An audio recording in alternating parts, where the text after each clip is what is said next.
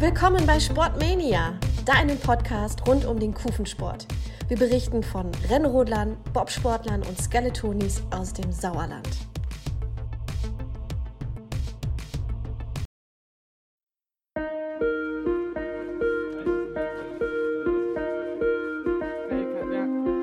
Wie kam das? Das war plötzlich überraschend, oder nicht? Ja, genau, das war ja, weil wir die deutsche Meisterschaft zuvor gewonnen hatten Ja. in Altenberg,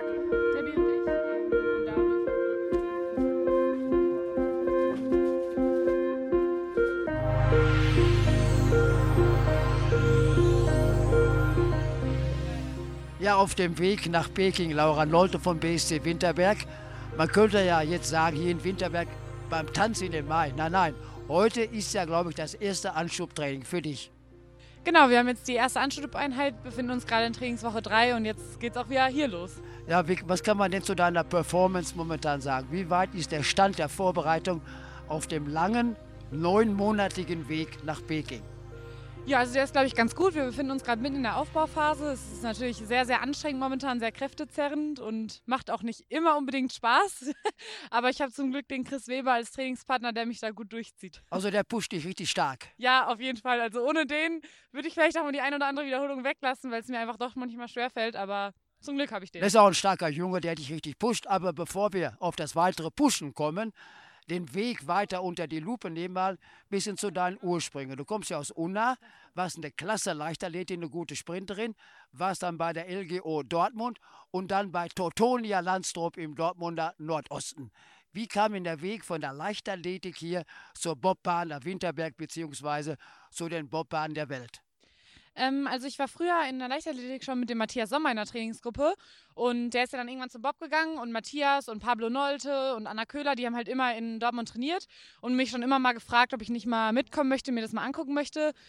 Ja, und irgendwann äh, hat mein Trainer Markus Hoselmann, mein damaliger, auch dann gesagt, ich soll jetzt mal mit der Anna mitfahren und dann bin ich mit denen hier hingefahren und dann war ich hier. Das erste Anschubtraining, auch hier, glaube ich, auf der Bahn hier, die wir hier sehen hier. Und dann die erste Bahnfahrt, die war ja nicht in Winterberg. Nee, genau. Ich bin hier das erste Mal zum Anschubtraining hingefahren im August 2015 und im Oktober 2015 saß ich das erste Mal im Bob, äh, bin direkt selber gefahren im Monobob und das war in Oberhof. Du bist jetzt 22 Jahre, wenn man deine Bilanz mal sieht, die ist ja schon imponierend. Wir beginnen mal am 22.02.2016. Ein Riesenerfolg für dich im Monobob. Ja, genau, das war ja die Jugendolympiade, mein erster großer internationaler Wettkampf und äh, da konnte ich ja direkt gewinnen. Es war schon ein mega Erlebnis, war mega schön und äh, ja, im Nachhinein eine der besten Erfahrungen, die ich machen konnte. Ja, Gold bei den Olympischen Spielen der Jugend in Lillehammer in Norwegen. Der Weg jetzt nach Peking, aber da gab es natürlich auch Stationen, Europacup und dann hier der erste Start im Weltcup in Winterberg. Genau, ja, das war dann die Umschulung kam dann vom Mono auf den Zweier und dann ging es da relativ gut vorwärts auch und ich glaube, da habe ich mich ganz gut entwickelt und äh, ja, so kann es weitergehen. Und dann ging es ja weiter mit dem ersten Weltcupsieg, 11.01.2020 in La Plagne. Was war das für ein Gefühl? Ja, das war mega. Ich meine, das war äh, Debbys und mein zweiter Weltcup erst zusammen. Äh, und dann konnten wir da direkt gewinnen. Damit hätten wir nie gerechnet. Ähm, ich glaube, es lag auch großenteils an den Startzeiten natürlich. Wir haben da ja auch einen Startrekord aufgestellt, hatten aber auch einen Bahnrekord. Ich glaube, da hat einfach alles gut gepasst. Wir sind da mit einer gesunden Leichtigkeit rangegangen.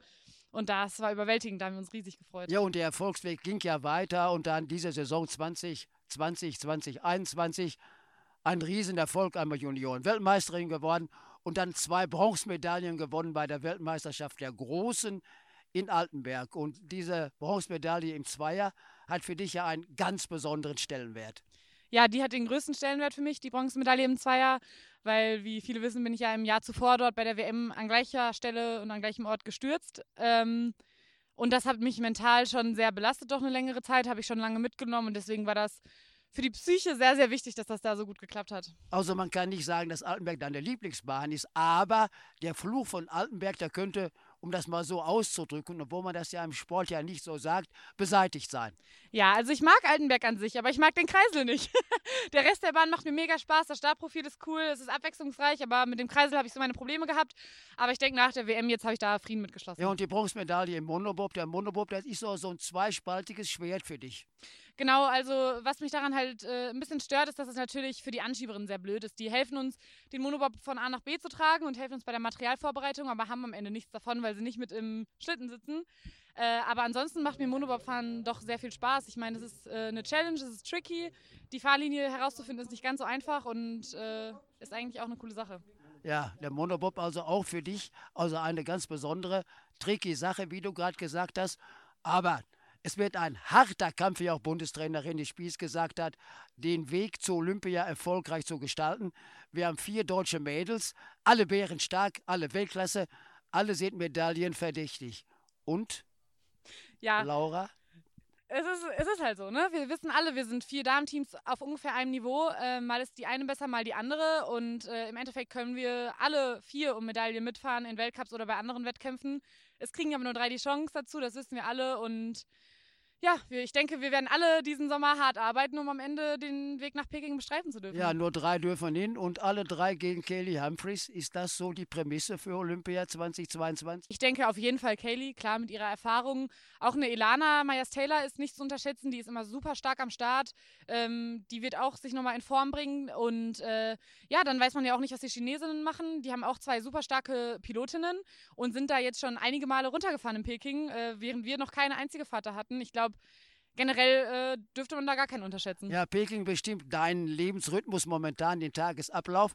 Du studierst aber noch Wirtschaftspsychologie an der Ruhr-Uni in Bochum, bist noch, glaube ich, auch Unteroffizier der Sportförderkompanie in Warendorf. Wie passt das so alles zusammen, bevor wir gleich auf deine Hobbys zu sprechen kommen? Ja, also man hat schon einen sehr, sehr eng gestrickten Tagesplan, sag ich mal so. Ähm, aber wenn man ein gutes Zeitmanagement hat, kriegt man alles unter einen Hut. Meistens trainieren wir vormittags, dann mache ich nachmittags was für die Uni und Physio schiebe ich noch irgendwie dazwischen. Dann nächste Woche bin ich zum Beispiel auch bei der Bundeswehr auf einem Lehrgang. Es passt schon alles unter einen Hut, aber es ist auch jetzt kein äh, Ausruhen. Aber das Studium wird forciert. Es wird fortgesetzt und nicht ad absurdum, beziehungsweise ad acta gelegt oder zur Seite gelegt? Nee, ich mache auch diesen Sommer äh, was, weil ich brauche auch so ein bisschen Ablenkung. Ich kann nicht den ganzen Tag an Sport denken. Es ist auch immer gut, äh, noch was anderes zu haben. Und da mache ich ganz normal weiter mit dem Plan, nächstes Jahr nach Olympia meine Bachelorarbeit zu schreiben. Lass uns mal zu deinen Hobbys kommen, was ich gelesen habe. Freunde treffen. Das ist natürlich im Winter nicht so gut. Ja, das ist immer sehr schwierig im Winter. Die kommen da immer zu kurz. Da sieht man sich, wenn überhaupt, per FaceTime. Ist natürlich immer sehr schade, aber gerade im Sommer nutze ich dann jede freie Minute, um auch Freunde natürlich zu sehen. Äh, ist mir schon sehr wichtig. Ja, ein weiteres großes Hobby, Laura, ist ja das Reisen. Und es steht möglicherweise ja eine Riesenreise an, eine ganz, ganz große Reise an in dieser Saison. Wo soll die hinführen? Wo wird sie hinführen? Im besten Falle natürlich nach Peking. Und auf diesem Weg, bei der Buchung dieser Reise, wünschen wir dir alles Gute. Danke für das Gespräch.